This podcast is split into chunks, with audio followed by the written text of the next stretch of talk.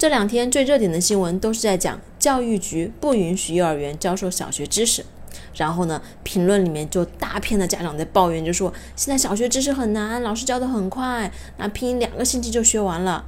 虽然呢，幼才没有上小学，但是我也了解过身边一些上小学的孩子，真的老师在教拼音的时候就有很快的，两个星期真的不是夸张。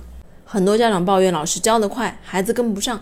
所以呢，就更激起下一届的家长要给孩子去报幼小衔接班。其实我和老公呢，经常在争论，到底要不要给柚子教一些小学的知识。我的观点是，提前学一点，免得以后跟不上。柚子爸爸的观点是，我们上小学那会儿也没有谁提前学呀，不都也会吗？更重要的是培养孩子学习兴趣。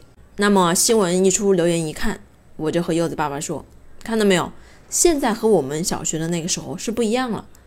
我们读书那个时候，一个学期学拼音，现在呢，两个礼拜，不是说孩子笨，而是孩子两个礼拜根本没办法吸收这么多的知识，尤其还是应试教育的学法。